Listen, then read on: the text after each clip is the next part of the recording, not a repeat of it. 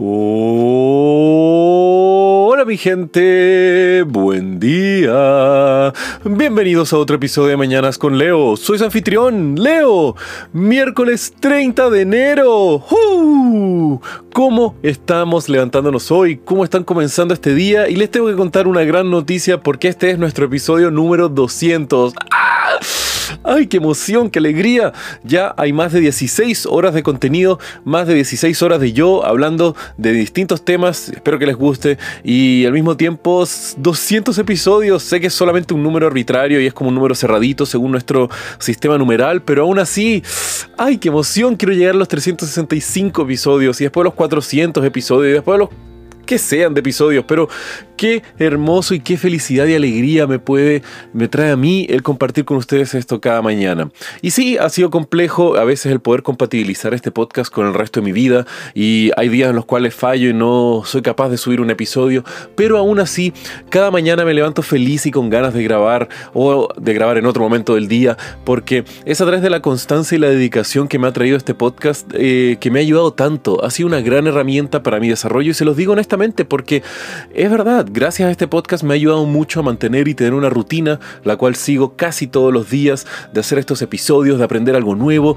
y al mismo tiempo de compartirles todo esto con tanta alegría y emoción. Y claro, no todos los episodios serán el mejor tema para ustedes o tendrá la mejor calidad de audio o será la mejor producción, pero hay 200 episodios para elegir y algunos serán buenos, otros serán malos, algunos van a ser muy entretenidos, otros simplemente serán mediocres y así es la vida, mi gente. Si estoy ganas de hacer algún proyecto o algo creativo, háganlo. No esperen a tener los mejores equipos o a estar eh, bien preparados. Láncense y desde algo básico comiencen a hacerlo, porque el tiempo y el esfuerzo que ustedes se van a, dedicar a perfeccionar algo que ya está haciendo va a ser mucho menos que el de comenzar con algo perfecto. Y al mismo tiempo es algo típico de, motivación, el estar estancados y pensando demasiado sobre, ah, lo debería ser así, lo debería ser así, es una de las peores cosas que uno puede hacer cuando tiene un proyecto en mente. Hay que primero lanzarse y después ir mejorando y perfeccionando en lugar de simplemente estar enfrente del papel pensando cómo puedo hacerlo de la mejor y perfecta forma posible. Así que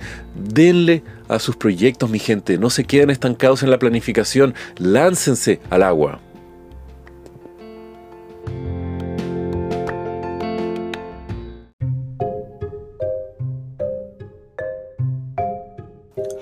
Y hablando de visión perfecta, hoy les quiero contar algo nada que ver. Una historia de cómo un producto increíblemente polémico, que puede ser odiado y querido por millones de personas en el mundo entero, refleja de mejor forma el intercambio eh, entre distintos continentes.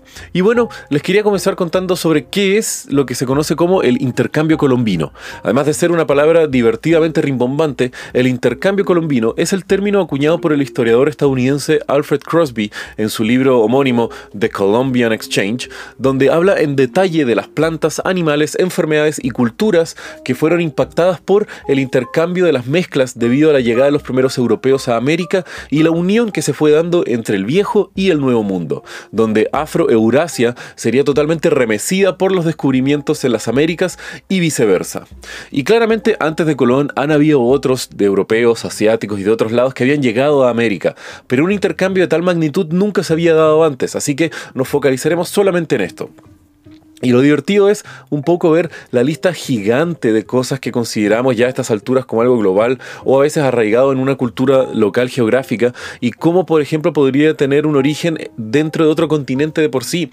En temas culinarios, por ejemplo, la cazaba, una raíz comestible que ahora está presente en casi toda África como un plato indispensable para la vida de millones de personas, en realidad es oriunda de Brasil y al mismo tiempo Europa y África transformaron gran parte de la culinaria local aquí en América. Por ejemplo, un animal que pasó del nuevo al viejo mundo fue, para mí una sorpresa, el pavo. Yo no sabía.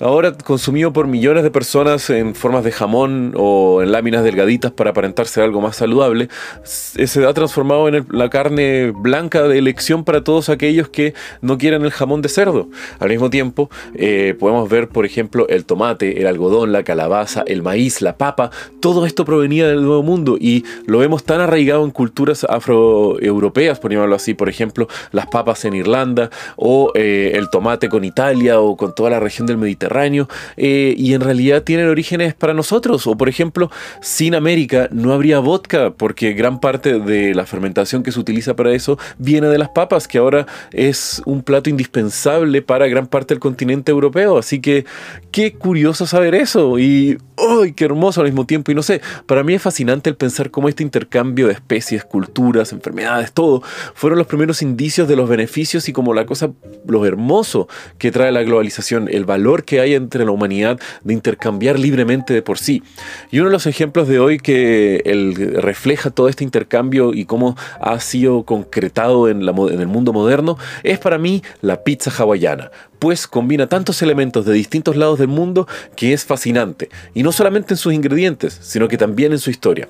Por un lado tenemos la pizza, un plato italiano que nace de la combinación de la pasta, hecha trigo del viejo mundo, con leche de vaca también domesticadas en Europa, más salsa de tomates, que los tomates son traídos del Nuevo Mundo, junto a la piña, también una fruta fascinante que tiene el Nuevo Mundo. A todo eso les tengo que hacer un episodio, un pequeño paréntesis sobre la piña porque su historia es muy, muy hermosa. Pero bueno, tenemos todos estos ingredientes juntos y representan una mezcla de ambos mundos. Pero no solamente eso, sino que también la historia detrás de la fundación o de la creación, perdón, de la pizza hawaiana es una representación hermosa de esta globalización, pues fue creada en 1962 por Sotirios Panopoulos, un inmigrante griego quien estaba viviendo en Canadá y había trabajado como chef en distintos restaurantes. Y uno de estos restaurantes había sido un restaurante chino donde eh, Panopoulos se había inspirado para hacer la pizza hawaiana, pues había visto cómo en distintas recetas de comida china, que en realidad es china americana para decirlo, porque es totalmente adaptada a los gustos y a los paladares de la gente en América, como fue creada. Pero bueno, el tema es de que era un inmigrante griego que al haber trabajado en un restaurante chino decidió inspirarse y agregarle de pequeñas rodajas de piña enlatada a una pizza de jamón y tocino. Y fue así curioso porque si lo pensamos es un griego viviendo en Canadá, inspirado por la comida china, creó una pizza que recibe su nombre de una isla en la Polinesia. Y si ese no es el mayor remake cultural en pos de la gastronomía, me encantaría saber un mejor ejemplo. Y así fue como la pizza, después de haber sido creada en los 60 por Panopoulos, fue agarrando cada vez más y más popularidad en Toronto y así fue expandiéndose, saliendo de Canadá y llegando hacia todo el mundo, transformándose al día de hoy, en mi opinión, la única pizza tan controversial donde millones de personas la odian profundamente y al mismo tiempo hay personas que la defienden hasta la muerte. Y en mi opinión, yo no discrimino, encuentro que todas las pizzas son hermosas y están hechas con buenos y con una buena elaboración. Y bueno mi gente, si quieren saber más de lo que les hablé el día de hoy, pueden ver los links en la descripción del episodio y como ya saben, que tengan un muy buen día. Los quiero mi gente. Besos.